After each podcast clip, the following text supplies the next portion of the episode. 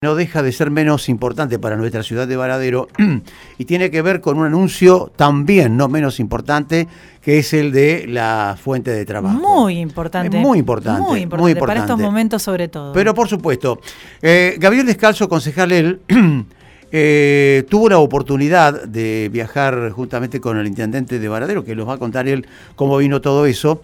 Eh, estuvo en el lugar, vamos a aclarar que estuvimos llamando al señor Sancio, para poder hablar de esto, nobleza obliga. Sí, sí. Este, Está viajando y... Claro, claro. Eh, eh, hemos elegido a, Gabriel Descalzo por una situación lógica, ¿no? Además, estuvo en el lugar y ahí estuvo con el presidente de la Nación. Así que vamos a ver qué es lo que pasa. Eh, Gabriel Descalzo, ¿cómo te va? Buenas tardes. ¿Qué tal? ¿Cómo le va a usted? Buenas tardes. ¿Cómo andas? ¿Bien? Buenas tardes, Gaby. Todo muy bien. Bueno, no sé si fue buena la presentación, pero qué sé yo, arrancamos. No, sí. ¿Qué te pareció? Eh, yo creo que eh, estamos todos los baladerenses muy felices con esto que con esta inversión que se ha anunciado para la ciudad, que se anunció con la presencia del presidente de la Nación, y bueno, que va a procurarnos a nosotros durante un plazo estimado en cinco años una inversión de 70, más de más 70 millones de dólares, con 500 puestos de trabajo finales, más los 500 puestos en forma indirecta. Es una inversión que parte de cero, es decir, que, que se va a radicar en los terrenos que son propiedad del municipio, allí donde estaba Cinco Vial, ustedes se acuerdan, en la entrada de nuestra ciudad. Sí, sí. Sí. Y bueno, creemos entonces que, que, es para que es para festejar. Eh, se trata de una empresa autopartista que también está radicada en Tierra del Fuego, que viene a hacer para, que viene a producir aquí en Varadero, un elemento, vos, Aníbal, que te gusta tanto los autos, sí. Eh, es la parte de tecnología del auto que te indica cuando te corres de carril, Ajá. O, que, o que para, te indica que, va, o se para el auto cuando vas a chocar, o te indica que el chofer eh, no está en condiciones de seguir manejando, actualmente algunos modelos eh, más top. Eh, Gabriel, lo estaba viendo el otro día, ahí no, recuerdo qué país, pero que ya están eh, girando, circulando en la ruta ese, ese auto, ¿eh? Aquí el último modelo de, creo que de, de, Toyota Hilux lo tiene. ¿Ah, sí? Sí, sí, hay creo que también algunos autos alemanes que, que sí lo tienen.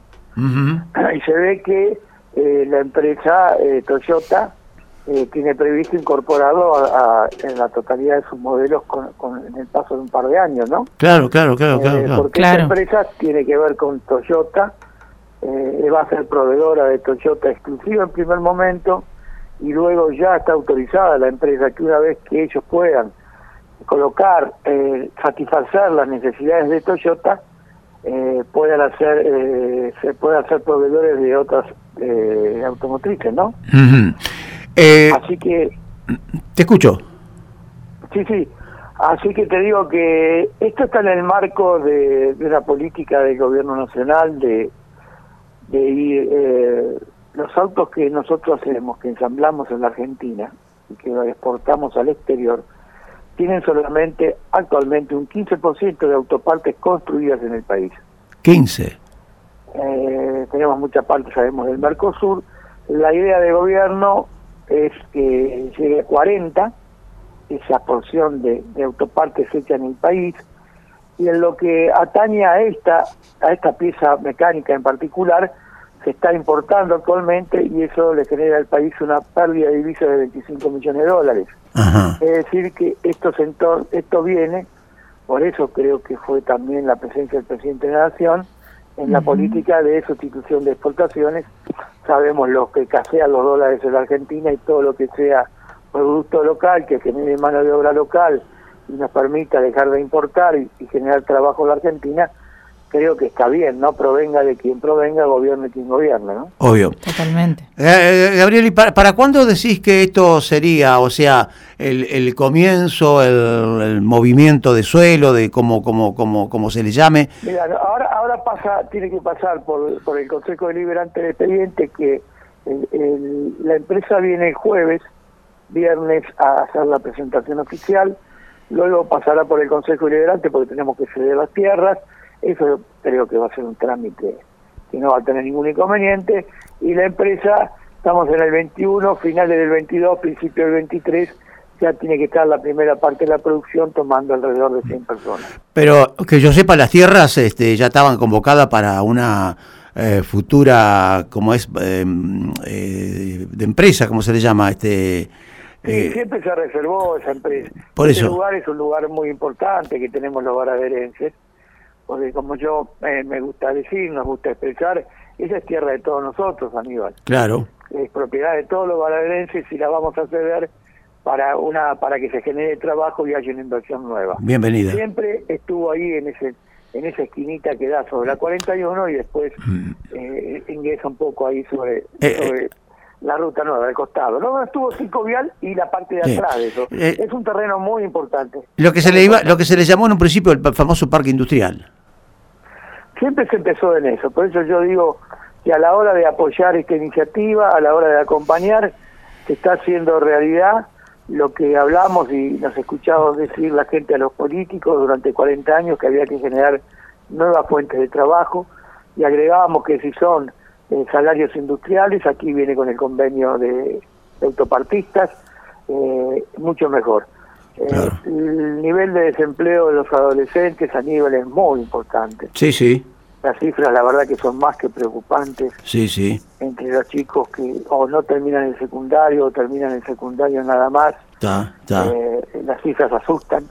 Así que creo que es muy, muy valioso que nuestro país, que nuestra ciudad tenga allí, a la entrada misma, una, una planta que en el término de tres o cuatro o cinco años esté produciendo a full. Tiempos eso para una ciudad no son nada, Aníbal. No, por supuesto. Para gente de la edad tuya y de la mía pero para una ciudad no es nada. No, por supuesto. Bueno, eh, esta noche creo que tengo entendido hay sesión del Consejo presencial, ¿no? No, hoy la, hoy la sesión que vamos a tener es no presencial. Mira, vos sé que estaba leyendo que era presencial, entonces habré ido mal. No, no, es no presencial, es la primera que vamos a hacer vía Zoom.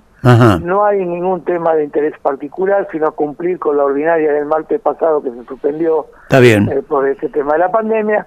Así que no tiene ningún tema en particular Está bien. Eh, que, podamos resaltar, sino eh, un trabajo común.